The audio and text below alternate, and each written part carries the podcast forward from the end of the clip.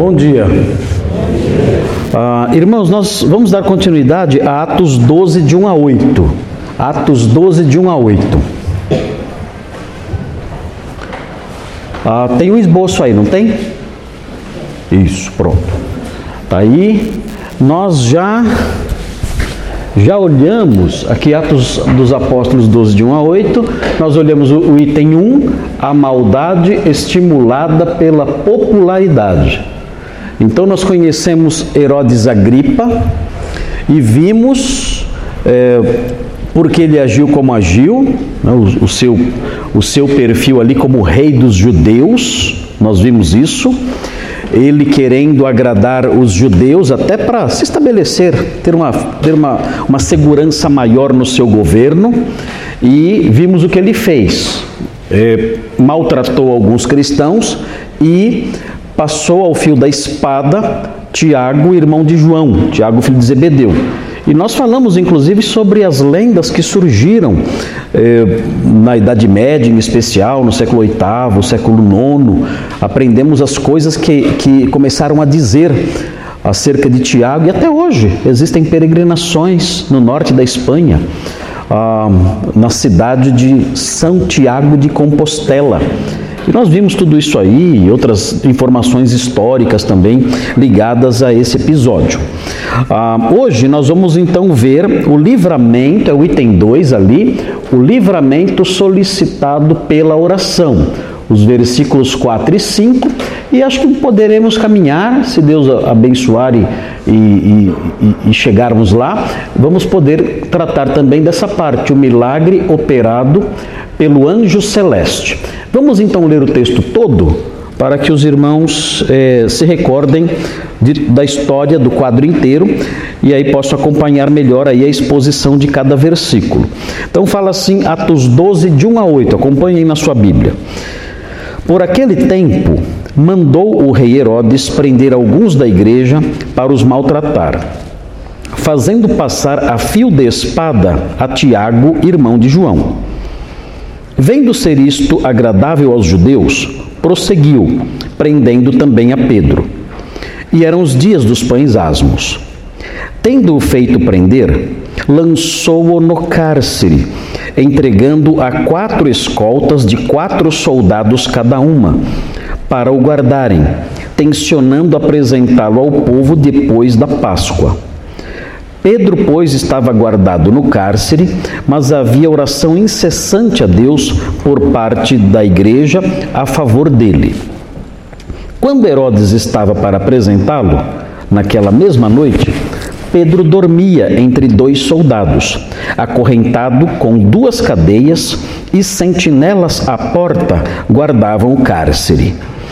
Eis, porém, que sobreveio um anjo do Senhor e uma luz iluminou a prisão. E tocando ele o lado de Pedro, o despertou, dizendo: Levanta-te depressa. Então as cadeias caíram-lhe das mãos. Disse-lhe o anjo: Singe-te e calça as sandálias. E ele assim o fez. Disse-lhe mais: Põe a capa e segue-me. Então aqui nós fizemos essa divisão e eu disse para vocês que eu, que eu parei a divisão aqui porque tudo isso que está acontecendo acontece dentro do cárcere. E o texto é dividido em duas partes. Uma parte dentro do cárcere e outra parte fora do cárcere. Aqui no versículo 8, termina a parte dentro do cárcere. Então, quando continuarmos o estudo, nós vamos ver então a sequência fora do cárcere. Ok? Então vamos ver aí o item 2. O item 2 tem esse título que eu já mencionei aí, o livramento solicitado pela oração. Se vocês olharem o versículo 4, observem aí na sua Bíblia o versículo 4, vejam o exagero disso aí.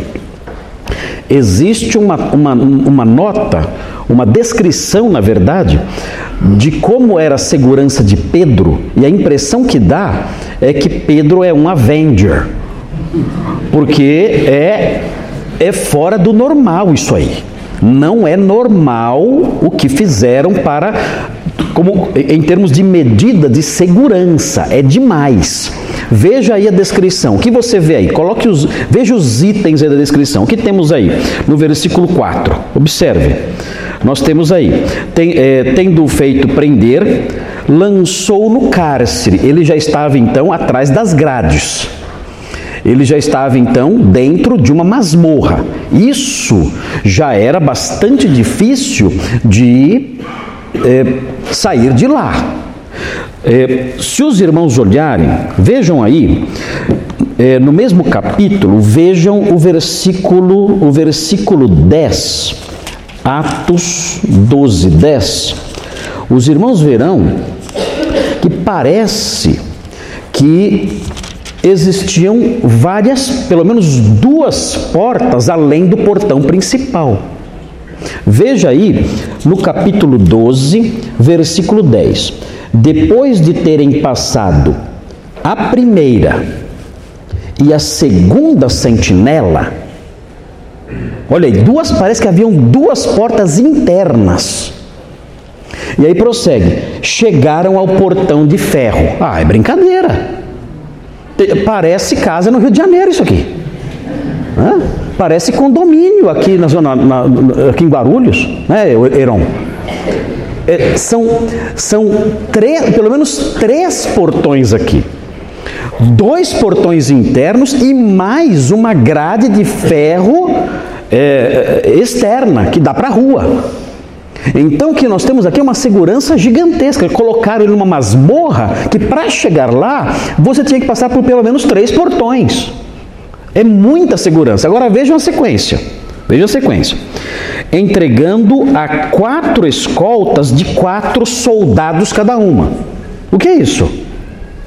O que são quatro escoltas de quatro soldados cada uma? Isso significa que os soldados se revezavam durante a noite em grupos de quatro a cada três horas. Então, durante as 12 horas da noite, havia quatro trocas de guarda. Então eram quatro guardas ali se revezando, é, era impossível que dormissem. Então é um cuidado extremamente intenso.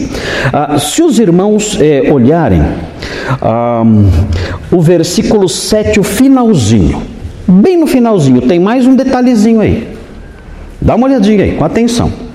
Então ele tem, ele está atrás, ele está dentro de uma masmorra, depois de três portões, com quatro soldados ali, e tem mais um detalhe aí. Hã? Ele estava acorrentado. Pedro era um Avenger. Com certeza absoluta, porque não é possível isso. Esse homem não tem histórico nenhum de violência, ele não é o, o Superman, ele não é, ele não é o Tom Cruise, Missão Impossível, nada disso. Ele é um pescador, simples. Agora, por que porque, aí vem a pergunta agora que pode ser respondida dentro do contexto e da história do livro de Atos. Por que essas medidas foram tão intensas? Não, não faz sentido isso aqui. Nem, nem o, esses, esses presos do, do, do PCC que estão lá em presídio de segurança máxima tem um negócio desse aqui.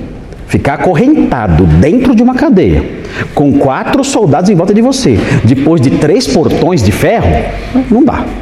Ninguém é preso, ninguém no Brasil, por mais que haja segurança máxima, ninguém é colocado numa condição dessa. Porque Pedro estava debaixo de uma segurança tão intensa? Quem sabe? Ressurreição de Jesus. Porque Jesus ressuscitou? Eu não entendi. Como assim? Porque era uma guarda ah, Era uma guarda. Pastor Pedro está dizendo o seguinte: olha, é porque Jesus, o corpo de Jesus ficou é, também debaixo de uma segurança muito intensa, e não fazia muito tempo isso, e segundo as, os caluniadores, alguém foi lá e, mesmo com os soldados e a porta da, do, do túmulo selada, tiraram o corpo de lá. Então Pedro pertence a alguma organização de libertadores que não dá para entender. Eles conseguem fazer coisas do além. Então, pode ser isso. Agora, tem outro motivo também muito parecido com esse. Deem uma olhadinha, deem uma olhadinha no capítulo 5. No capítulo 5, no versículo 17 ao 21. Olha lá, vamos olhar aqui, vire as páginas da Bíblia. Pedro pertence a uma organização misteriosa. Ninguém explica isso. Olha só, Atos 5, 17 a 21. Diz assim: Levantando-se, porém, o sumo sacerdote e todos os que estavam com ele, isto é, a seita dos saduceus, tomaram-se de inveja. Aqui porque os apóstolos estão fazendo milagres, estão pregando, o povo está gostando. E aí prossegue. Prenderam os apóstolos e os recolheram à prisão pública. Mas de noite, um anjo do Senhor abriu as portas do cárcere e, conduzindo-os para fora, lhes disse: Ide, e apresentando-vos no templo, dizei ao povo todas as palavras desta vida. Tendo ouvido isto, logo ao romper do dia, entraram no templo e ensinavam. Chegando, porém, o sumo sacerdote e os que com ele estavam, convocaram o sinédrio e todo o senado dos filhos de Israel e mandaram buscá-los no cárcere.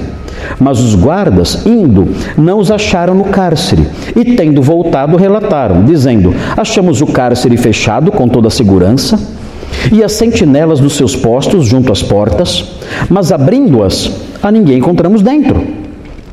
Quando o capitão do templo e os principais sacerdotes ouviram essas informações, ficaram perplexos a respeito deles e do que viria a ser isto. Neste ínterim, alguém chegou e lhes comunicou: Eis que os homens que recolhestes no cárcere estão no templo ensinando o povo. Nisto, o capitão e os guardas os trouxeram sem violência, porque temiam ser apedrejados pelo povo. Quem explica isso? Quem, quem explicou isso para as autoridades judaicas? Olha, nós fomos buscá-los, tudo trancado, hum, mas eles não estavam lá. E aí chegou alguém dizendo: oh, estão lá no templo pregando. Então, é, isso, essas histórias não tinham explicação. Então, Herodes talvez tenha ouvido falar disso. Quando ele prendeu os apóstolos, alguém falou assim: Ó, oh, você não, você não tem noção.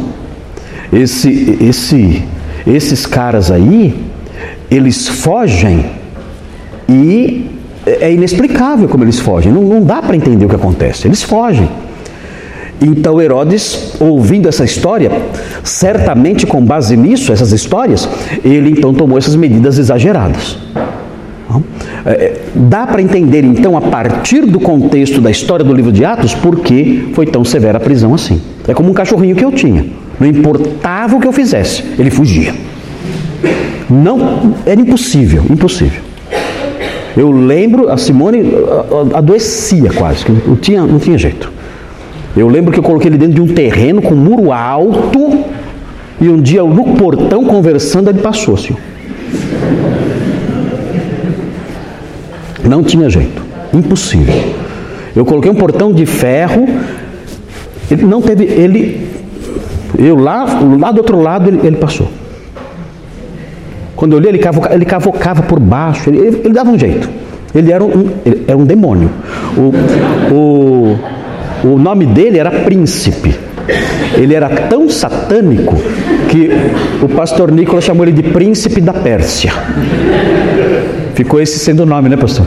O Príncipe da Pérsia. Nada o detinha. Eu, eu desisti. não, deixa. Deixa ir para a rua, não, tem, não há o que fazer. Bichinho desse tamanho assim.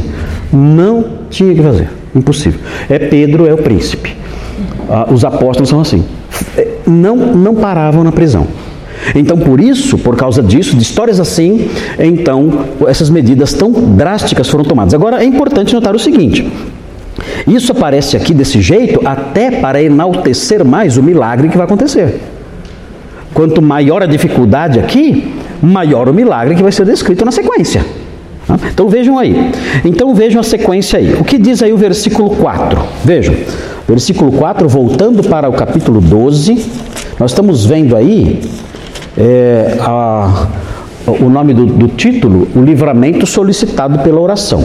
Veja então em versículo 4: Tendo feito prender, lançou no cárcere, entregando a quatro escoltas de quatro soldados cada um, para o guardarem, tensionando apresentá-lo ao povo depois da Páscoa. Ah, o que está acontecendo aqui é assim. A Páscoa judaica acontecia no dia 14 de Nisan. É, é, é mais ou menos o nosso mês de, de abril. Não sei ao certo dia. Sabe, sabe ao certo dia, pastor? Mais ou menos no meio do mês. De... Mas é, como, como no mês de Nissan, né? 14 de Nissan seria a metade do, do, do mês de abril também. E ela era um dia só, a Páscoa.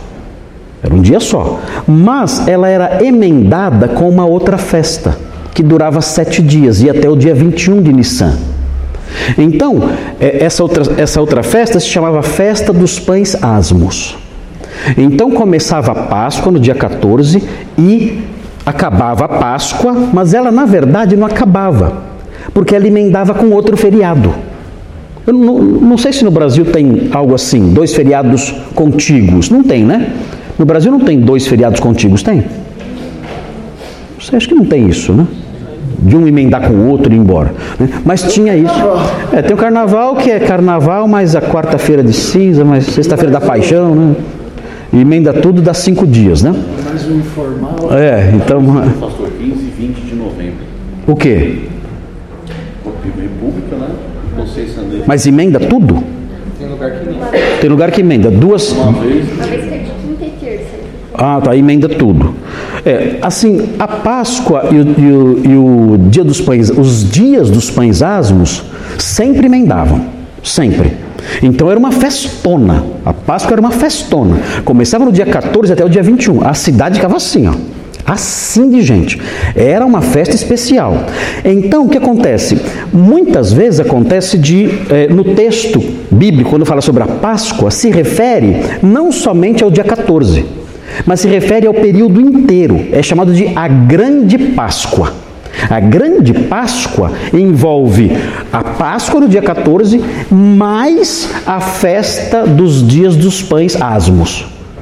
E aí emenda tudo, essa é a grande Páscoa. Então, quando o texto fala aqui que Herodes queria apresentá-lo depois da Páscoa, está dizendo que ele queria apresentá-lo depois das festividades completas. Ele estava esperando acabar a, a Páscoa hum, e os dias dos pães asmos. Aí ele iria apresentá-lo ao povo. Por que ele está fazendo assim? Por que ele faz isso? Porque ele fala: Eu vou esperar a Páscoa e o dia dos pães asmos terminar. Por quê? A ideia dele é a seguinte: Eu sou o rei dos judeus. Eu sou judeu e eu sou o rei dos judeus. Então eu preciso do apoio do povo o povo ao meu lado é algo importante para mim, porque Roma sempre está oscilando. Roma sempre está oscilando. Num momento eu tenho lá um imperador que me apoia. Num outro momento, esse imperador cai, entra outro que não me apoia. Aliás, se, se agora, se agora tem um imperador que me apoia, o próximo não vai me apoiar. Por quê? Porque eu sou amigo do imperador que caiu. Então, Roma é muito difícil de administrar os relacionamentos lá. Então, eu preciso de elementos mais próximos de mim que me deem segurança no meu cargo. Se eu tiver o apoio do povo, isso vai ser um fator positivo para me manter no poder. Mesmo um imperador que não goste de mim, vai dizer: Bom, vamos mantê-lo lá porque o povo gosta dele. E ele, e ele então consegue manter a paz. Então, por isso, Herodes se preocupa tanto em agradar o povo. Ele, como um rei dos judeus, e sendo judeu e querendo agradar o povo, ele faz o que? Ele prende os apóstolos, mas ele fala assim: Olha, eu não vou, eu não vou sujeitá-los a uma execução durante uma festa santa porque isso pode ferir alguns escrúpulos. Isso pode soar na mente de alguns mais ali é, é, zelosos, isso pode gerar neles a ideia de que eu não estou respeitando a sacralidade, a santidade desses dias. Então eu vou esperar. Quando a festa terminar, então sim, tendo passado esses dias santos, eu vou mostrar então o quanto eu sou zeloso pelas coisas judaicas, como rei dos judeus que eu sou, eu vou mostrar o quanto eu sou zeloso, o povo vai perceber perceber o meu zelo e então sim eu vou apresentar, apresentar Pedro para um julgamento público. A ideia era essa: apresentá-lo durante a Páscoa, eh, após a Páscoa, seria apresentá-lo para um julgamento público e, consequentemente, fazer o quê? Qual seria o resultado do julgamento? A execução. Então, esse é o objetivo dele aqui. Agora, notem: tudo isso está planejado. Tudo isso está certinho. Pedro está guardado a sete chaves. Os planos acerca da vida dele, do destino dele já estão traçados.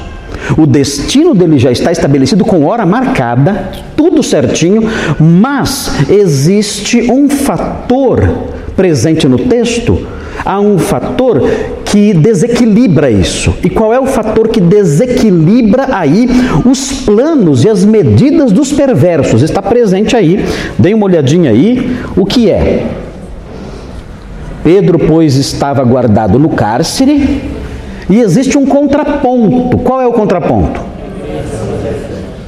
Olha o contraponto. De um lado, você tem as medidas severas de um rei, de um rei poderoso, ah, um rei que toma essas medidas num nível máximo, você tem os planos já agendados, marcados na agenda, todos bem definidos para execução de Pedro.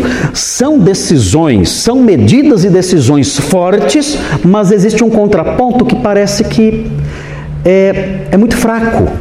Não é verdade? Você tem medidas duras, severas e ah, planos de um rei. E do outro lado você tem algo que parece que não tem muito peso. O que tem do outro lado?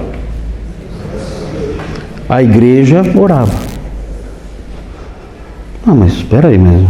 Tá, essa briga está desequilibrada, né? Não está? Não desequilíbrio aqui de forças. O que vocês acham? Hã? Apenas aparente. Apenas aparente. Existe aqui um mas, um mas que mostra esse equilíbrio das forças. Tem lá Herodes, as cadeias todas, os portões todos, os planos estabelecidos, a agenda do rei, a agenda real. Quem vai contra a agenda real? Ele estabeleceu, acabou a Páscoa, está aqui. Então são coisas muito fortes. Aí vem um mas, fala, mas que vem depois do mas? Deve haver uma coisa também forte para desequilibrar isso. Mas o que acontece? A igreja orava por ele. Valeu aí, obrigado, igreja. Se vocês pudessem fazer né, uma milícia aí, um grupo de, um grupo de, de resgate, né? Mas vocês oravam, né? Meio desequilibrado, vocês não acham? Vocês acham desequilibrado? O rei os soldados, as cadeias, os portões, as sentinelas, as grades de ferro, a agenda do rei, tudo definido. E do outro lado, só oração, só oração. Não é desequilibrado? É o que o Alão falou, só aparente. Só aparente desequilíbrio. Porque na verdade, na verdade, a história vai mostrar aqui que o desequilíbrio estava pendendo né, a favor da igreja. É interessante aqui, uh, essa, essa tradução que aparece aqui, fala que havia oração incessante da igreja em favor dele. Tem alguma outra tradução? Contínua. Contínua. É, contínua é um, contínua é um, é um sinônimo né, de, de incessantes, não paravam de orar. Qual é outra? Como? Fervorosamente. Qual a outra? Sem, é, sem cessar, intensamente.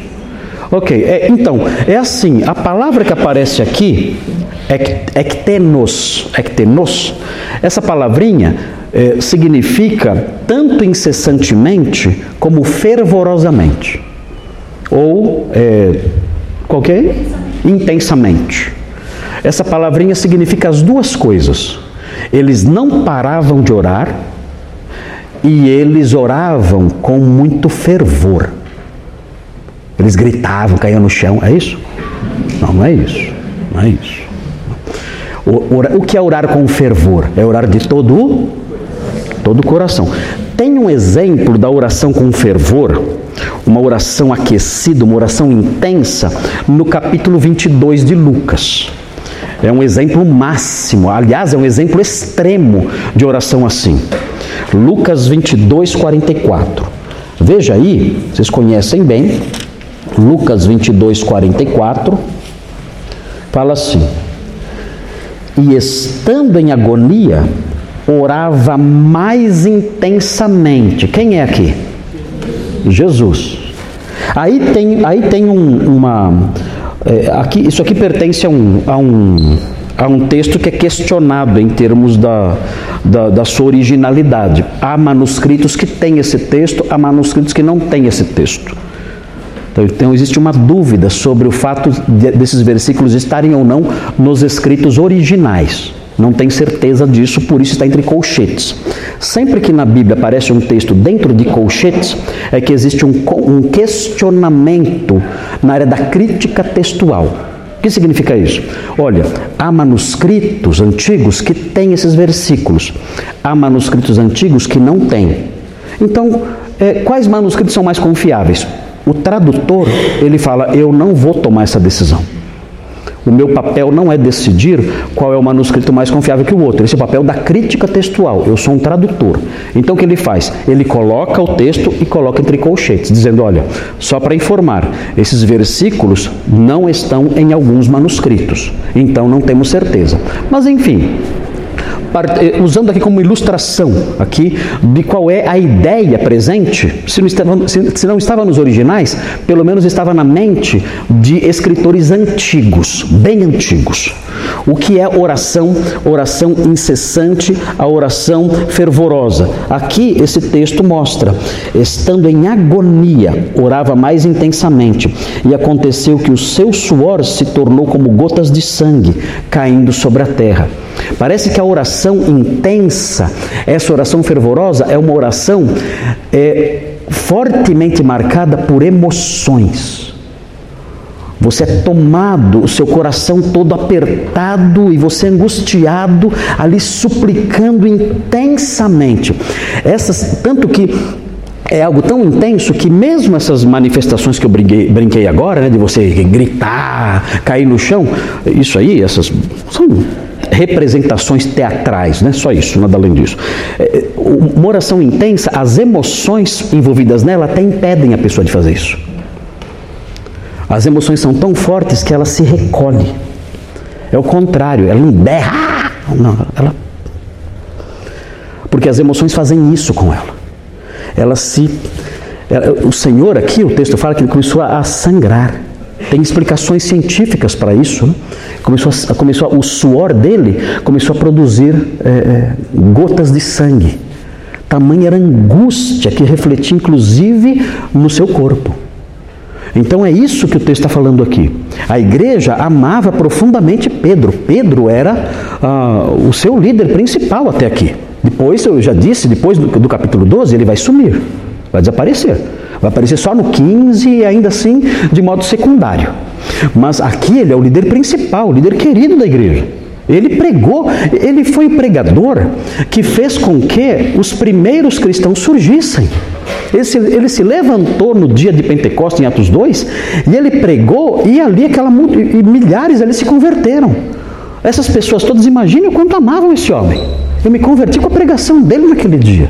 Ele é o meu pai espiritual. Ele é o meu pastor, ele não é só um apóstolo para mim. Ele é um pastor para mim, é um pai espiritual para mim. Então é essa igreja que está orando. E ela ora como? Ela ora com agonia, intensamente, ardorosamente e continuamente. Ela, nem consegue parar de orar. Não é que marca o horário, ah, vamos fazer uma corrente de oração. Vamos, vamos marcar o horário, fazer uma corrente de oração. Então serão sete dias de. Não é, irmãos, não é isso. Tudo isso é superstição. Isso é bobagem. Você acha que Deus lá no céu olha e fala: Nossa, corrente bonita. Essa eu vou responder. Essa corrente é da boa, hein? Será, será que. Gente, será que Deus é. Desculpem, será que Deus é tolo? Será que eu posso manipular Deus? Impressioná-lo? Será que eu posso? Eu crio. Ah, vamos fazer, olha, vamos fazer assim, ó. É, sete dias de oração e de jejum, ninguém solta a mão de ninguém. Gente, será que isso Será que isso? Ó, não pode parar. Então, vo- você só para de orar quando chegar o próximo grupo. Fazem isso, sabiam que fazem isso? Tem lá um grupo orando na igreja, ó, você só para quando chegar o próximo grupo, porque não pode parar um minuto. Gente, será que. Será que eh, as pessoas pensam que Deus não tem, não tem mente? Eu posso manipulá-lo como eu manipulo um animal? É isso. Isso tudo é superstição, é uma visão reducionista de Deus. Não era isso que acontecia aqui. Esses irmãos oravam intensamente porque eles não, eles não tinham outra coisa na cabeça. Eles não tinham outra coisa na cabeça. É uma situação de tanta angústia que eles só oravam sem parar. E essa oração, por causa do envolvimento emocional que eles tinham, do amor que eles tinham por aquele apóstolo, era uma oração ardente, de todo o coração. Eles amavam aquele homem. Eles viram, mataram Tiago. Meu Deus, o, o texto narra assim, parece que não foi nada isso. Ah, mataram Tiago, próximo. Parece que é uma coisa boba, mas não é. É que Lucas, é, ele tem que escrever, ele não tem muito material para ficar descrevendo de modo poético, romântico, todo o, o- o sofrimento da igreja naquela época. Mas a igreja está sofrendo, mataram Tiago. Era um dos líderes principais. Mataram-no cruelmente, covardemente, sem razão nenhuma. E agora Pedro é o próximo. Então a igreja está sofrendo e por isso essa oração intensa, ardente, essa, essa oração que não para. Eles, eles não programaram, não colocaram na agenda, oração das nove até. Não é isso. É que a situação fazia com que eles não pudessem pensar em outra coisa. Agora pergunta: alguém já passou por isso? Quem já passou por isso? Pouca gente, hein? Deus, Deus é bom com vocês. Porque olha, quem passa por uma situação como essa aqui, meus irmãos, é, você não dorme. Você não dorme. Aliás, quando você dorme, você acorda, a primeira coisa que você fala é: Senhor, socorro. Você abre os olhos, a primeira coisa: Senhor, socorro. Senhor, tem misericórdia. Senhor, por favor. Senhor, Senhor, eu não tenho mais palavras. Eu não tenho mais palavras. Senhor, eu, eu sei que eu não posso agir como os gentios? Usar de repetições o tempo. Eu sei, mas Senhor, eu não consigo. Eu não consigo parar de, de implorar ao Senhor. Eu, eu, eu, eu- estou pensando naquele texto: batei, batei. Senhor, eu vou bater nessa porta até minha mão quebrar. Buscar e buscar. Eu estou buscando, Senhor, eu vou buscar até achar. Eu vou buscar até achar. E ó, pá, pá, pá, pá, pá, e batendo na porta. E passa o dia, você está lá trabalhando e se- Senhor. E a, e a senhora em casa está cuidando da casa e Senhor, tem misericórdia, age Senhor. Senhor, eu, eu não tenho mais recurso nenhum. O que eu posso fazer? São três portões de ferro, é uma masmorra, são quatro guardas, são correntes. Não posso fazer nada, socorro, o tempo todo assim. E Deus então, a história mostra, Deus atende. Eu não entendo isso aí não. Isso aí. Eu não entendo isso. A teologia da oração eu não consigo entender. Por quê? Porque ah, muitas vezes Deus nos coloca em situações em que nós somos instados a orar não só com a boca, mas orar com cada célula do corpo. Por quê? Por que ele faz isso? Alguém tem alguma resposta para mim? Para nos corrigir. É. A igreja de Jerusalém precisava talvez aprender algo sobre oração. Ah, dizer, ó, vocês vão aprender o que é orar de verdade. Não vai ser reza. Senhor, obrigado pelo esse alimento. Perdoa os nossos- a multidão dos nossos pecados, em nome de amém. Legal. Glória. Eu Perdoo sim, e, e de nada pelo alimento. Mas é, é, eu vou ensinar vocês a, a orar de verdade. Vocês vão saber o que é orar de verdade. Vão saber. Vocês não sabem o que é orar de verdade. E aí, aí, aí você tem aqui um momento que lembra o salmista, os salmos, em que o salmista ele derrama seu coração ali. Ele se, ele se deita, né? Se prostra, assim, socorro. Ele mostra as mãos, ah, não tem nada aqui, ó. olha aqui, está vazio, não tem nada. É muito lindo isso, é muito lindo. Ah, eu, eu já passei por isso aí, quando eu adoeci. Quando mexe com saúde, a gente fica assim. Quando mexe com saúde, tudo perde valor. Tudo, tudo que você tem perde valor. Quando, quando mexe com saúde e você se vê na iminência de perder sua vida. Tudo, tudo mais fica. Não é que perde valor, fica secundário. é secundário. E você né, se vê totalmente nas mãos de Deus apenas. O médico chega para você e fala assim: Olha, eu não posso fazer mais nada. Já ouviu isso de algum médico? Você já ouviu isso de algum médico? Já ouviu? Qual foi a sensação quando o médico falou assim: Olha, fizemos tudo? Meu Deus, eu já ouvi isso. Já ouviu? Fizemos tudo. Meu Deus, mas você não está falando, você não está falando de um, de um, braço quebrado. Se você fez tudo e está assim, eu vou morrer. Fizemos tudo. Como que é, como que, como é a oração quando chega à noite da pessoa que escuta isso? Como que é a oração da pessoa que escuta isso quando chega à noite? Meu Deus. Ah, é isso aqui. É, é um clamor, Senhor, tem misericórdia de mim. Socorro. Eu não suporto mais as dores. Eu não suporto mais o vômito. Eu não suporto, eu não suporto mais o cheiro do vômito. Eu não suporto mais ah, as, as perfurações das agulhas. Não suporto mais. Eu não suporto mais a, a, as dores no corpo nesta cama. Eu não consigo mais ficar aqui. Socorro, socorro, socorro, socorro, socorro. É terrível isso. É essa oração aqui que nós, que nós eh, estamos aprendendo aqui nesse texto. E é curioso, eu não sei, é. Sabe o que Deus faz? Ele atende. Mas tem que chegar nesse ponto? Ah, não sei, ele é assim. Ele, tá bom. Vai. Ele atende. Eu lembro que uma vez eu contei na quarta-feira aqui, vocês não vão acreditar. Eu contei numa quarta-feira aqui. Eu estava, eu estava com dores que não paravam. Sabe o que eu fiz? Eu não tinha mais como orar. Eu falei, Senhor, eu não sei mais como pedir, eu não sei mais como clamar, não sei mais. Então eu, eu lembro agora, eu lembro agora daquela senhora que tinha um fluxo no sangue, e ela por décadas procurando ajuda e nunca deu certo. E ela viu o Senhor.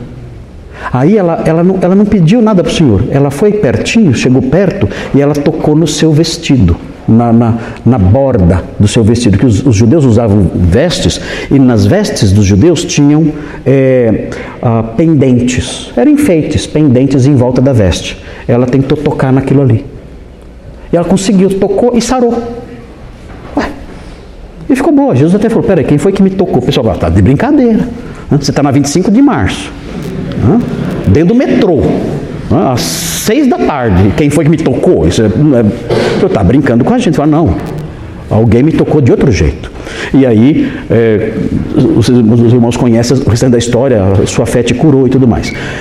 Eu lembrei desse texto, eu falei assim, Senhor, o Senhor não está aqui. O Senhor está no céu, eu sei, eu já, já aprendi, já, eu já estudei isso aí. O Senhor está sentado à direita do Pai.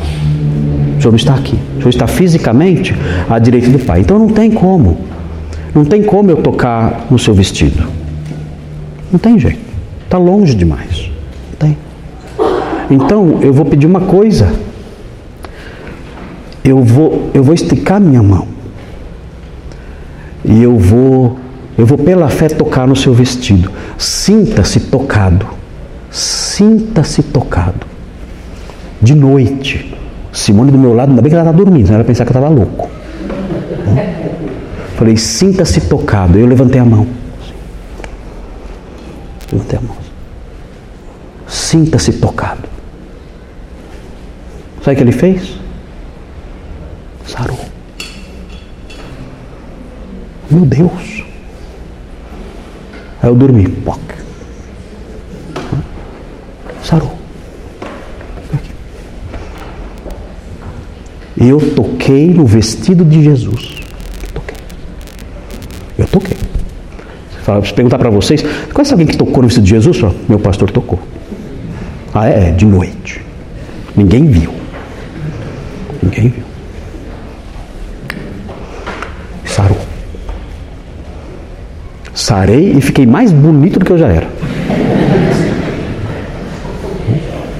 Ele se olha para isso.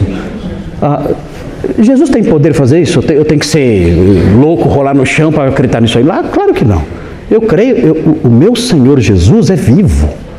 Ele escuta, ele fala, ele vê, ele tem compaixão, ele existe. Ele não é uma projeção mental. Não é um Papai Noel religioso, não, ele é de verdade. Ele é de carne e ossos, ele escuta, ele é poderoso. Ele, ele vê, ele age. Eu não sei porque ele deixa eu chegar nesse ponto, eu não sei. Mas uma coisa eu sei: se eu não tivesse chegado nesse ponto, eu não saberia como é isso. Hoje eu sei. Hoje eu sei como é isso. Eu, eu, eu, eu, sei como que é a oração, que não é assim, é, perdoa-me dando nossos pecados, amém. Eu sei como que é a oração que não é assim. Eu aprendi outro tipo de oração. E não é de, de gritar, berrar e rolar no chão. Não, nem isso é bobagem, mentira. Isso aí, isso aí, é uma redução da humanidade. Isso aí. Nem animal faz isso. Eu, eu, eu, aprendi a oração, a oração de todo o coração, essa aqui, ó, da igreja. Ali, agonizando, implorando socorro. E Deus ouviu. Cris. O senhor perguntou porque, qual é a relação entre Deus e esse poder. Eu pergunto para o senhor, assim como eu perguntaria para esses irmãos, esse fato, essa oração que o senhor fez e essa resposta, aumentou a sua fé? Nossa! Eu acho que isso é o que a fé, é o que a oração tem. Sim. Ela é evangelística no, no nosso contato com Deus. Uhum. Ah, aumenta. Aumenta. A vontade que dá é orar sempre assim, né? Deitar na cama, tocar no, no, no, no, na veste de Jesus. É, os irmãos entenderam o que eu falei. Né? Não, é, não, não era um negócio de superstição, nada disso.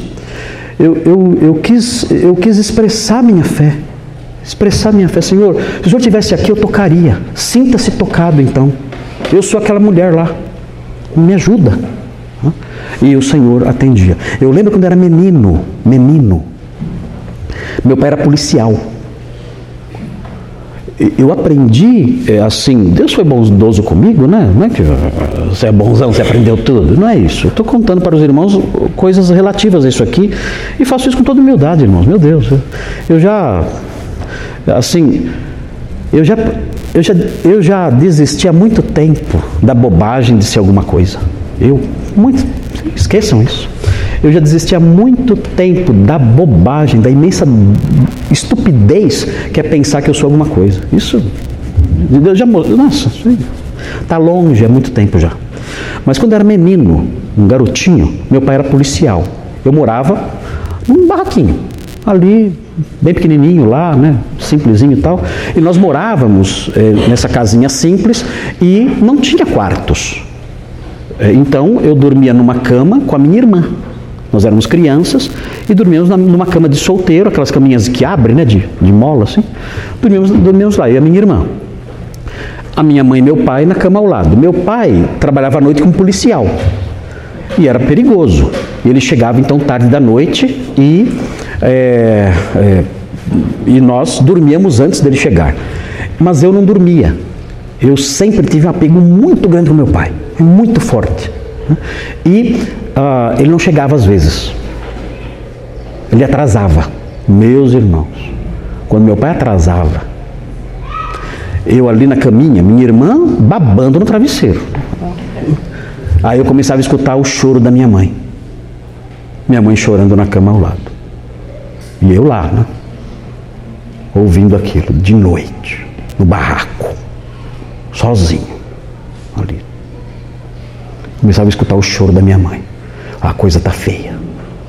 Aí eu me lembro que eu, eu me ajoelhava escondidinho, para minha mãe não perceber que eu estava acordado. Eu me ajoelhava na cama e eu ficava prostrado, encolhido assim. Irmãos, eu implorava tanto para Deus trazer meu pai.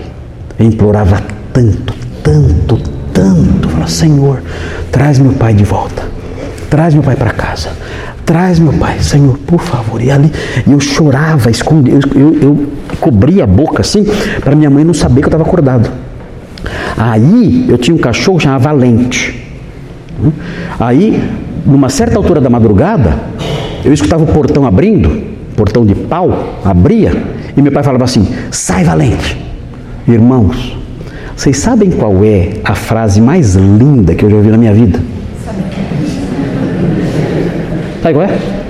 Sai valente. É a frase mais linda que eu já ouvi em toda a minha vida. Quando eu escutava essa frase, sai valente, saía aquele peso do meu coração, desabava assim, sumia, acabava. O Senhor respondeu a minha oração ardente. E isso, a Cris falou assim: Isso aí fortalece a nossa fé, não fortalece? Fortalece. Sabe o que eu faço hoje de vez em quando? Estou contando tudo hoje, né? Quando eu estou com um problema muito grave e eu estou pensando nesse problema na cama, né, Simone dormindo, Simone dorme muito. Né? Eu posso ver que tudo, todas, todas, as minhas ilustrações ela está dormindo. Né? Está dormindo. Sabe o que eu faço? Eu, eu, eu me ajoelho na cama escondido naquela posição. E eu falo, olha, olha, o que eu falo, eu falo, é tudo segredo que eu tenho, estou contando tudo hoje. Estou dando, tô, tô, dando a real hoje aqui, né? Eu ajoelho daquele jeito, encolhidinho assim, e eu, e eu falo assim, Senhor, lembra daquele menininho lá naquele barraquinho? Sou eu. Sou eu de novo. Lembra que o Senhor, tra... eu, eu implorava para o Senhor trazer meu pai? E o Senhor atendia? Sou eu de novo. Sou eu, eu sou aquele menininho lá. Por favor, Senhor, faz eu ouvir o portão ranger de novo. Faz de novo eu escutar a voz da tua resposta, a voz do alívio, o ranger do portão e a voz do alívio. Faz eu escutar de novo. Irmãos, eu não, eu não entendo, eu, eu, eu, eu confesso, eu não entendo, eu não entendo. Parece que essas orações, Deus fala, tá bom, sim, eu não entendo é, é a concretização daquele texto que fala: pedi, pedi, buscai, buscai, batei, batei. É a concretização disso. Ele atende. Ele atende. Claro, claro que vai haver uma ocasião em que ele vai falar assim: olha, mesmo assim eu não vou atender. Claro, vai chegar essa hora. Vai chegar o dia assim. Mas via de regra, ele atende. Não é à toa que, que Lucas coloca aqui essa expressão: olha, a, oração, a, a igreja orava ardentemente por ele. E o desfecho vem depois. É, essa oração ardente, Lucas quer mostrar que essa oração ardente, Deus responde. Responde 100%? Não. Mas via de regra, responde. Isso é muito lindo de ver. E se eu pedisse, e vocês fossem contar aqui, tenho certeza que vários irmãos dizer, oh, eu já, eu já orei assim e Deus atendeu. Não é verdade? Se eu pedisse para vocês levantar a mão, eu tenho certeza. Oh, pastor, aqui não dá tempo de contar, mas eu, eu passei por isso aí. E Deus ouviu, e libertou e livrou. Esse é o nosso Deus. Ele gosta que a gente faça isso. Não sei porquê, mas ele gosta. Ele gosta. Ele gosta que nós oremos com esse fervor intenso. Isso é muito bonito de aprender, tanto na Bíblia como na experiência cristã. Muito bem, então nós vimos isso aí, o livramento solicitado pela oração. Oração aqui, que oração que é? É uma reza? Vamos rezar sete Ave Maria, é isso? Não. Não é uma reza, não é uma coisa decorada, não é uma coisa mecânica, não. É a oração com cada célula do seu corpo. É a oração de todo o coração. É o clamor do desesperado. É o clamor de quem não dorme, é o clamor de quem não come. Vocês já, vocês já ouviram é, como está associado na Bíblia o jejum e a oração? Já viram? Sabe por que está associado? Sabe por que está associado jejum e oração? Ah, porque jejum, Deus olha e fala, nossa, está jejuando, esse cara é espiritual mesmo. Não é nada disso. Jejum e oração estão associados porque esse, esse tipo de oração aqui tira fome. A pessoa nem consegue comer. A própria situação que ela enfrenta favorece o jejum, porque ela, ela nem pensa em comer, ela não come. Por isso essa associação entre jejum e oração. É, jejum e oração é o retrato da oração ardente, intensa, totalmente, em que a pessoa está totalmente tomada pela súplica. Por isso associação, jejum e oração. Não é uma cláusula mecânica, não. É, é a cláusula que reflete a oração ardente. É o jejum e a oração. Cuidar, como tem superstição hoje em dia, né? Quatro dias de jejum para libertar. Quanta bruxaria do diabo, né? Quanta macumba gospel, né? Quanto pai de santo feiticeiro safado ensinando mentira para o povo por aí fora. Feiticeiros safados. olha, irmãos, eu, eu, tenho uma bronca. Os irmãos não têm noção. Ainda bem que eu não sou da rota. Porque eu não ia subir favela, não. Eu ia nas igrejas se eu fosse da rota. Se eu fosse da rota, eu ia baixar nas igrejas. E desci o cacetete, sem dó. Opa! São os piores, irmãos, são os piores pilantras que há. Porque pilantra que assalta na rua aí é, é, pilantra, tem que, tem que ser preso e apanhar mesmo, e tá, tá, certo. Agora, esses pilantras usam o nome de Deus. Eles são cem vezes piores. Cem vezes piores. Ainda bem que eu não. Eu, eu, eu tentei. Eu ia entrar para a Polícia Federal quando era jovem. Isso é Polícia Federal, né? Não, não, me aceitaram. Não sei porquê, porque eu tenho físico, eu tenho. Eu não sei, não me aceitaram. Ah, mas ah, eu ia ser Polícia Federal. Já pensou se eu fosse Polícia Federal? Meu Deus. Acho que eu não ia sobreviver até os 30 anos. Não ia ter jeito. Muito bem. Vamos ver aqui o item 3 agora. Olha aí. O milagre operado pelo anjo celeste. Isso aqui é algo muito interessante de ver como é narrado. Vocês vão olhar aí, vocês vão olhar aí e vão ver como é a narrativa. Veja aí. Quando Herodes estava para apresentá-lo, naquela mesma noite, vejam aqui, o livramento veio no começo do problema, no meio do problema ou na última hora? Hã? Na última hora. Por quê? Olha, Deus gosta de emoções, não é possível. É verdade? Na última hora.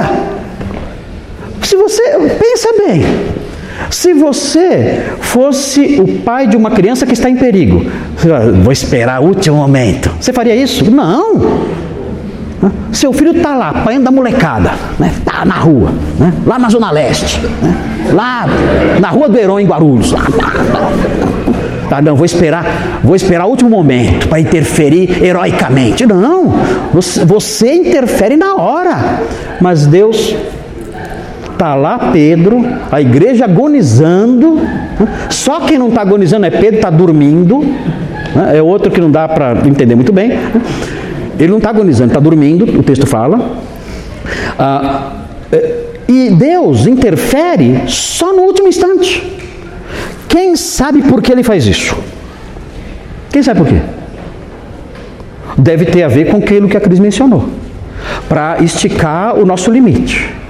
E na última hora, então, né, o telefone toca, ó, deu certo.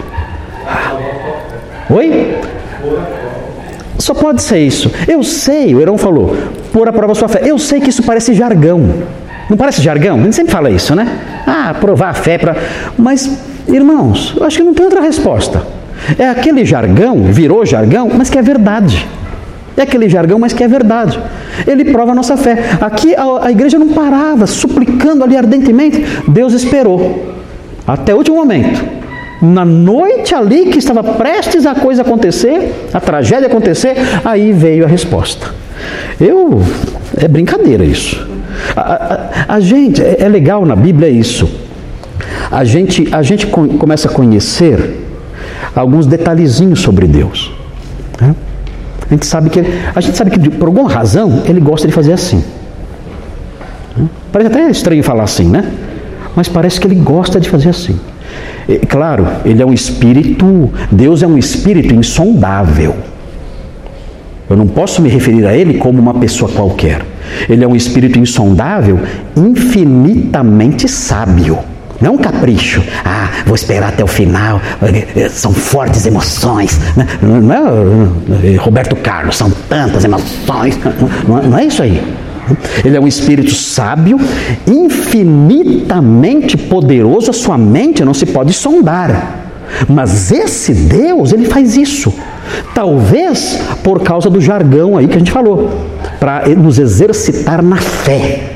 Então ele deixa o último minuto, né? aquele filme que você está vendo que no último minuto aparece a libertação. Deus age assim muitas vezes. Lá atrás.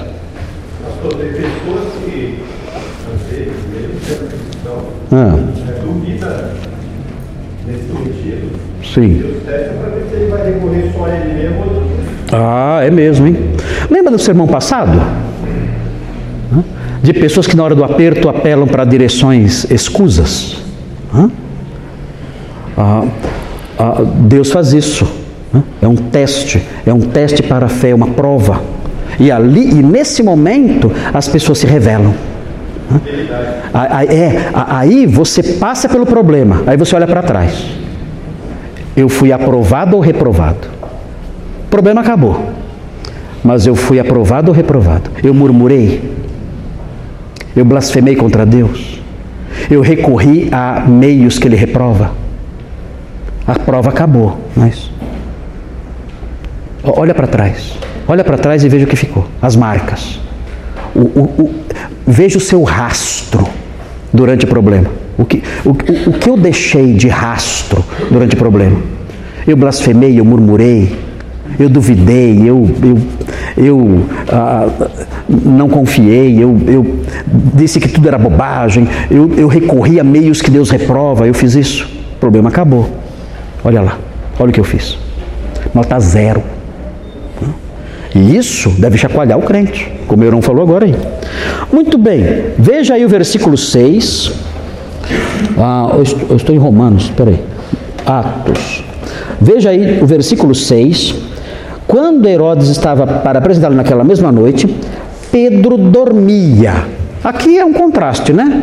A, a igreja sem dormir, os soldados sem dormir, e Pedro, que era o principal, né? babando no travesseiro, né? roncando lá. Não sei se ele tinha apneia, devia ter, né? Ah, Quem sabe, eu tenho, uma, ó, eu tenho uma desconfiança. Não sei se estou certo. Eu suspeito, eu, eu não estou dizendo que é. Eu tenho uma suspeita do porquê ele dormia. É, não, confiança, sim. Mas eu, tenho eu, eu acho que eu sei porque ele, ele, ele confiava tanto. Hã? Quem falou? É, é isso aí. Eu acho que ele dormia por causa do capítulo 21 de João. Olha João 21. Até eu dormiria. Eu, eu dormiria. Ah, tá de boa. Veja lá, João 21. Olha só o que acontece aqui. Jesus falando com Pedro.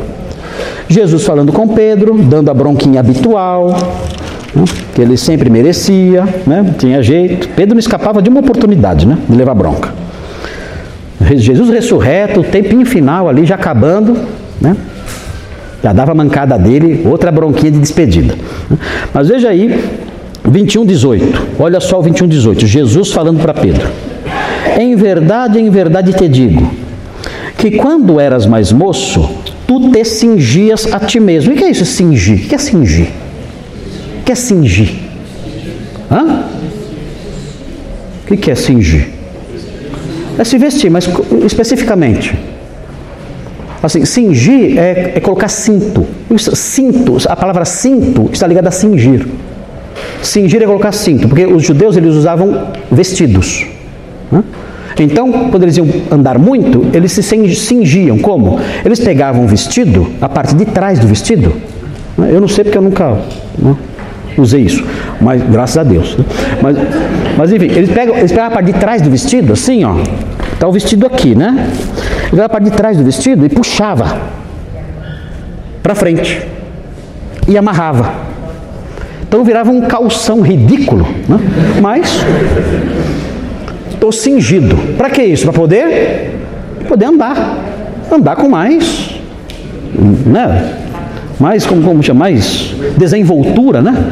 Então isso era cingir. Ah, vou viajar. Não se esquece de cingir, porque você viajar de vestido a pé, andando de vestido, ninguém aguenta, ninguém merece. Então, vamos, eu vou viajar, vou me cingir. Então já pegava lá o vestidão, puxava, né? Tô lá com meu calção novo, super fashion, né? Amarrava, aqui amarrei, estou cingido. Que está faltando agora? Não, o já está lá. O que está faltando agora? Vou viajar. Está faltando agora? O bordão. Vai viajar. Quem você vai encontrar no caminho? Primeiro, um monte de cachorro. Desce o cacetete. Né? Porque eles não são, não são pet. Né? Eles são cachorros ferozes. Você vai ter que descer o paulada neles. Quem mais você vai encontrar? Ladrões e assaltantes. Desce o porrete também. Ah, não pode andar armado. Ah, não, não, tinha um cristão vivo até hoje, se fosse isso aí seguido. É, o bordão era uma arma, uma arma mortal. Vou viajar com o bordão. Espantar cachorro, espantar ladrão. Se bem que as duas coisas são quase iguais. Né? Mas Eu vou usar para isso. E aí estou pronto para viajar. Aqui o o Jesus estava dizendo o seguinte: olha, quando, quando você, como é que fala aqui? Quando eu estou? 18. Quando eras mais no- moço, tu te cingias a ti mesmo e andavas por onde querias. Quando, porém, fores velho, estenderás as mãos, e outro te cingirá e te levará para onde não queres. Disse isso para significar com que gênero de morte Pedro havia de glorificar a Deus. Depois de assim dizer, acrescentou-lhe: Segue-me. Pedro ia morrer novo ou velho? Velho. Então ele fez as contas e falou: Peraí, eu estou com uns 40 mais ou menos. Sou novo ainda. Né? 40 é novo? Carlos? É, né? É novo? 40? Ah, é novíssimo. É, então. Novo. Ah, não vai, não vai rolar. Essa morte não vai rolar. Ele dormiu, tranquilo. Sossegado sabia. Eu vou envelhecer. Eu vou envelhecer. E ele morreu, ele morreu mesmo velho, morreu com mais ou menos 65, bom, na época era velho, né? 65 anos mais ou menos ele morreu. Ele, e ele foi levado para onde não queria ir. Essa foi a, a, a morte de Pedro. Por isso ele na prisão estava tranquilo, sossegado. Sabia que hum, não seria vítima daquela morte. Eu- agora, eu tenho essa suspeita, eu não sei. Eu acho, o texto não fala. Eu acho que Pedro se lembrou disso aqui. Eu acho. Acho que ele falou: não, Jesus falou que eu vou morrer velho. Então, tô tranquilo. Vou dormir aqui. né? É, soldado, vai um pouquinho mais para lá, está atrapalhando aqui. Tá, né? Dormiu sossegado. Tem essa convicção. né? Não vou, não vou morrer agora. De alguma forma Deus vai agir. E agiu mesmo e ele foi liberto. Muito bem, então Pedro dormia. E veja aí a sequência então. ah, voltando para Atos 12. É um contraste, né? Você vê a igreja agoniada e Pedro assim nessa situação, é, dormindo tranquilo. Veja aí, é, então na sequência, aí vem ah, o versículo. é, ah, tá, tá. Pedro dormia entre dois soldados, acorrentado com duas cadeias, e sentinelas à porta guardavam o cárcere. Só que é- é- esse tipo, eu falei já sobre a, a- a seriedade dessa prisão, né, o quanto ela é severa, mas esse tipo de prisão era muito comum. Existe um outro personagem aqui nesse texto que passou por isso, mas que não está aqui, narrado aqui. Esse texto fala de vários personagens, né? Tem mais um aqui no texto que passou por isso antes desses eventos aqui. Quem foi? Quem mais foi aprisionado numa masmorra, acorrentado e colocado entre sentinelas? Nesse texto aqui. João Batista, você viu João Batista aqui? Ah, quem, quem- não, é João, não é João Batista, não. Alguém, alguém desse texto aqui. Não. Não. Quem mais nesse texto aqui foi colocado numa prisão, acorrentado e eh, com sentinela? Não, Paulo também não está aqui. É alguém que está aqui nesse texto. Tiago certamente foi, né? Mas tem mais um aqui que você não, tem, você não acredita. Não. O rei Herodes. O rei Herodes. O quê? O rei Herodes. O rei Herodes, esse bicho era tão é, é, danado. Quando ele era jovem, ele foi para Roma. Na época, o imperador se chamava Tibério, Tibério César. Tibério César tinha um neto, um sobrinho neto que chamava Caio. Ele é mais conhecido como Calígula, né? sobrinho neto de Tibério. Um, um dos possíveis sucessores de Tibério. Mas Tibério tinha um, um neto mesmo, e dava preferência para o neto. Só que Tibério, e depois mais tarde, né? Tibério falou assim: ah, a primeira pessoa que entrar no meu quarto vai ser imperador. Entrou Calígula. Aí ele, ele, ele era muito supersticioso, acabou nomeando Calígula como, como o sucessor dele. Então Tibério tinha esse sobrinho neto, Caio Calígula, que foi imperador depois. E o imperador terrível, Caio Calígula. O Herodes era amigo dele. Os dois eram muito amigos. Ele e Herodes ali andavam sempre juntos, antes de Calígula ser imperador. Aí um dia, o Herodes falou assim: Olha, eu não vejo a hora desse velho morrer, o Tibério, para você ser imperador porque você vai ser um príncipe fantástico. Herodes, né? Ali armando já os esquemas dele. Você vai ser um príncipe sensacional. Tinha um liberto, liberto era um ex-escravo. Tinha um liberto perto, ele escutou. O que, que ele fez para ganhar ponto com o imperador? Chamou o imperador e falou: Ó, o Herodes, aquele amigo de vocês lá, falou isso, isso, isso quando ele estava com, com o Caio Calígula. Que, que, o, que, o que Tibério fez então? Pegou Herodes, colocou numa masmorra, com correntes né, e com soldados juntos ali. Exatamente com Pedro. A impressão que dá, até que ele falou assim: ah, eu, eu vou, eu passei por isso, você vai passar também por isso aí também. A impressão que dá é essa. E ele ficou lá, ele ficou na masmorra se, pelo menos seis meses. Pelo menos. Aí quando Tibério morreu, quem se tornou imperador? Calígula. Calígula virou imperador. O Herodes, então, foi liberto da prisão e tudo voltou ao normal. Na, se bem que na prisão aqui, a prisão aqui onde Pedro está, não tem privilégio. O Herodes, ele foi para a prisão, ele sofreu um pouquinho, mas logo aliviaram o lado dele. Porque ele era muito amigo de um moço que se chamava Cláudio, que é aquele que virou imperador depois, teve fome na época dele. Lembra que nós estudamos? esse jovem aí. A mãe do Cláudio se chamava Antônia. E ela, sabendo que Herodes era amigo também de Cláudio, se compadeceu de Herodes. E, ela era uma, e Antônia era uma senhora muito distinta, muito honesta, muito bondosa, muito pura nos seus costumes. Então Tibério respeitava muito ela. Então, nesses seis meses em que Herodes ficou na prisão, Tibério permitiu que ele não fosse tão maltratado. Mas ele chegou a ficar, sim, meses no cárcere, com correntes e com soldados ali. Então, o que Pedro está passando, Herodes sabia o que era, que ele tinha passado isso também em Roma. Ok? Continuando aqui então. E sentinelas à porta, já vimos. Agora vejam versículo 7 e 8. Aqui é interessante o que acontece aqui. Vejam aí o estado mental de Pedro. Quero que vocês vejam no 7 e 8 o estado mental de Pedro. Dá uma olhadinha aí. Pode ajudar também. O versículo 9 pode ajudar a descrever o estado mental dele. O versículo 11 no comecinho pode ajudar a entender o estado mental dele. O 9 e o 11. Como é que ele está? O estado mental dele. Está tranquilo? Ele está o quê?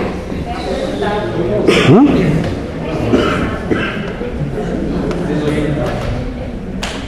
Você já fez endoscopia? Já fez endoscopia? Pedro acabou de sair da endoscopia aqui. Ele está tão tonto. Ele está tonto. Ele está bobo, ele está grogue. Ele está. Hã? Hã? Se vocês olharem, é interessante. O anjo manda ele fazer tudo, parece uma criança. Já viu criança de manhã indo para a escola? Levanta, veste o sapato, pega a mochila, pega o lanche. É, é desse jeito. Pedro, um marmanjão, e o anjo está lá falando com ele. Olha só, 7 8. Eis, porém, sobreveio um anjo do Senhor e uma luz iluminou a prisão. Aqui não fala o que aconteceu com os guardas. Se eles desmaiaram, se eles ficaram cegos, não fala. E tocando ele o lado de Pedro, Pedro dormindo, ele deu a cutucada, né? Acorda. Né? Cutucou lá. Né? Pedro acordou então. Né? O anjo não foi muito delicado, não, aqui, né? Tocou ao lado de Pedro, o despertou, dizendo: Levanta-te depressa. Hã? É rápido, acorda. É ruim acordar assim, não é? Não é ruim acordar assim? Meu pai me chamava desse jeito. Acorda, acorda, levanta, olha a hora. É ruim acordar assim, a gente quer, quer acordar aquela musiquinha do celular, né? Plim, plim, plim. Né? Acordar assim. O anjo não. O anjo foi lá, cutucou, acorda. Devia ser o anjo lá do êxodo esse aqui, né? Que matou um monte de gente. Então continua. Então as cadeias caíram-lhe das mãos. Automaticamente caiu. As cadeias caíram. As correntes caíram. Milagrosamente. E aí vejam, disse-lhe o anjo: Singe-te. Ele está lá, hã? hã? rapaz, se prepara, vamos, singe-te, calça sandálias. Ele não, ele está ele tá grog, ele, tá, ele não está entendendo nada. Ele acabou de acordar. E o anjo orientando ele. E ele assim o fez. Disse-lhe mais: põe a capa. Hã? A capa. Rapaz, você acorda, rapaz. Você não está ligado. Parece que você nunca viu um anjo na vida. Hã? Pega a capa. Ah, ah, ah, meu Deus, pega. Gente, isso aqui é engraçado. É engraçado isso aqui. Vocês estão rindo, mas Lucas escreve de um jeito que é para rir. Existe ironia aqui. O estilo que ele escreve é um estilo cômico. É, Pedro, que é todo, Pedro não é todo cheio de iniciativa, é ou não é? Qual é o apóstolo que nem pensa, que vai lá e faz, né? E tá, pastor Thomas, tá. Quem é? Quem é? Aqui, no entanto, ele está mais para, sei lá, está mais para quem? aqui na igreja? Não sei.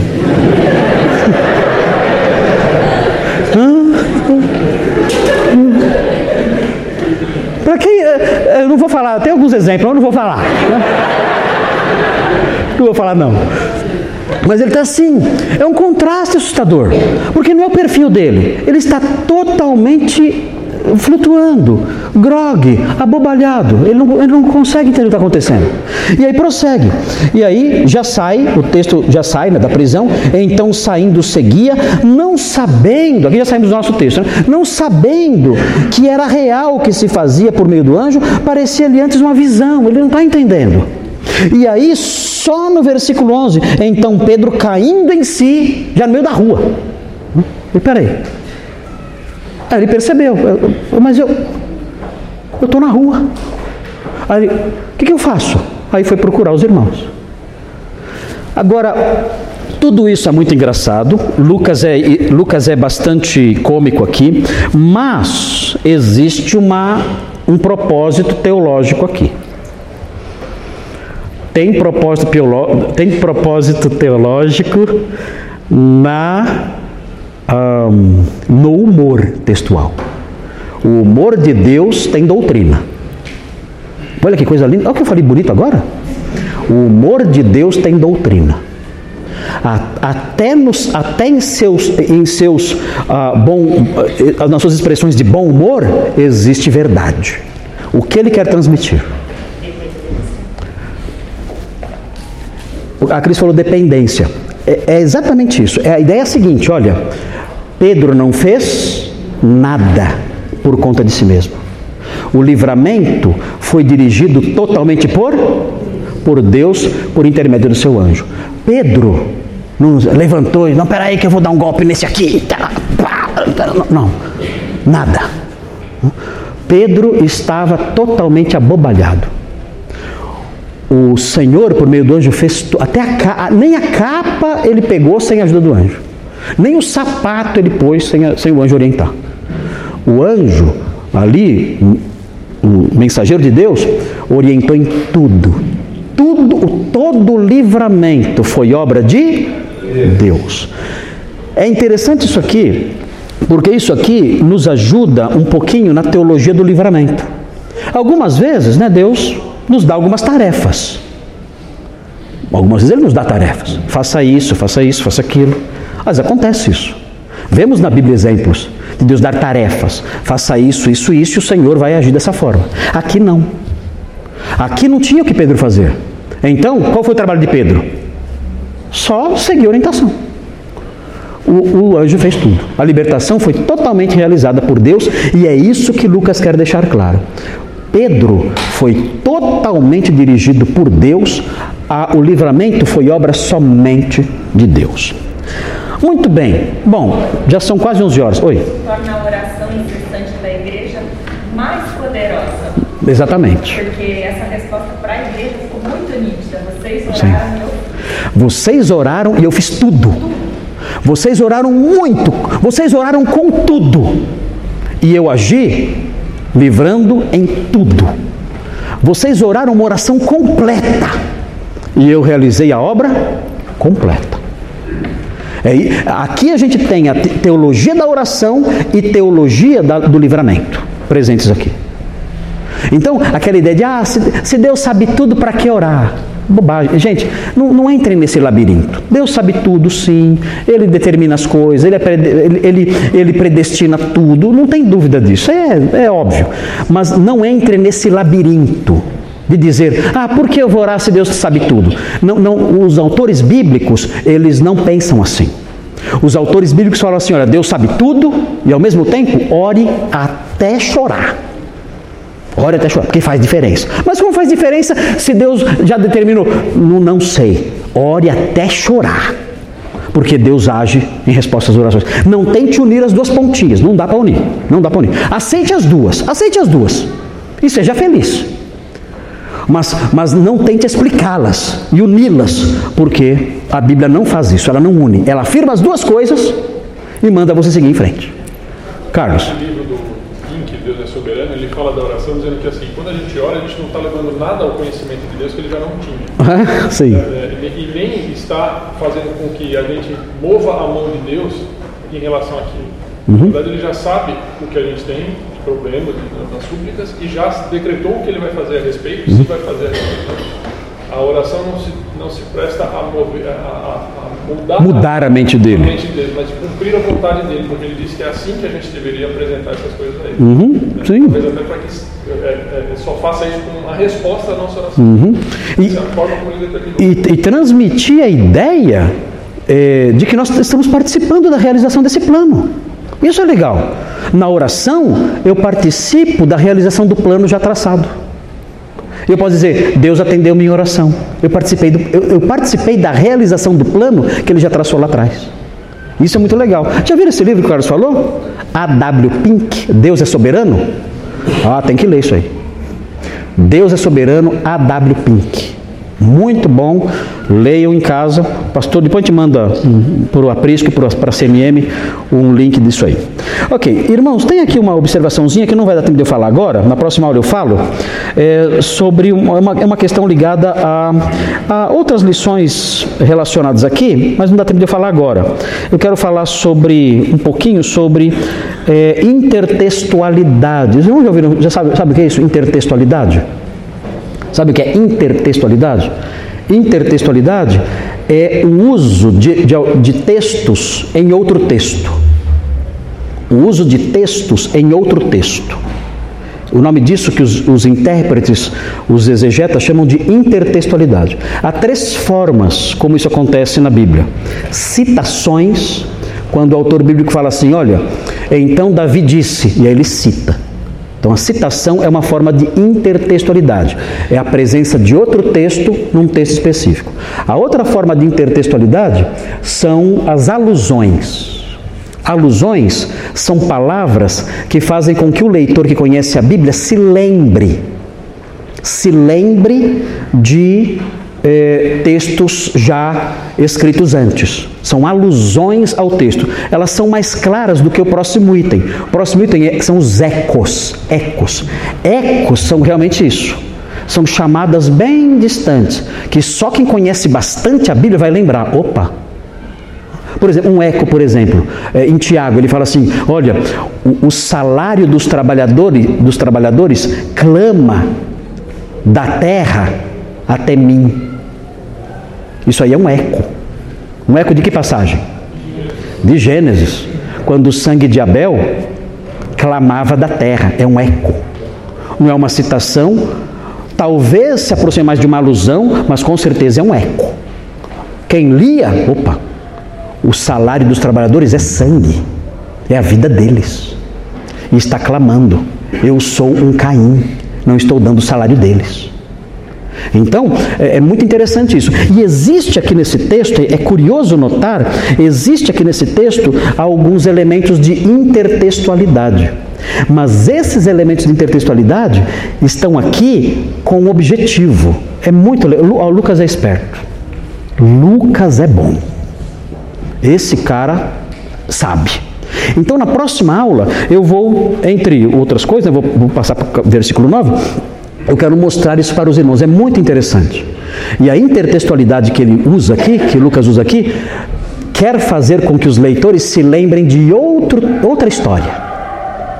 Tem uma outra história que Lucas está cochichando na nossa, na nossa cabeça aqui, por meio da- de, de elementos de, de ecos, por meio de ecos, de alusões. Ele faz alusões, ele faz ecos a textos lá do Antigo Testamento, cochichando na nossa cabeça algumas realidades que ele quer mostrar nesse texto aqui também. Isso é muito lindo de perceber, muito lindo. E a gente vai aprender na próxima aula então.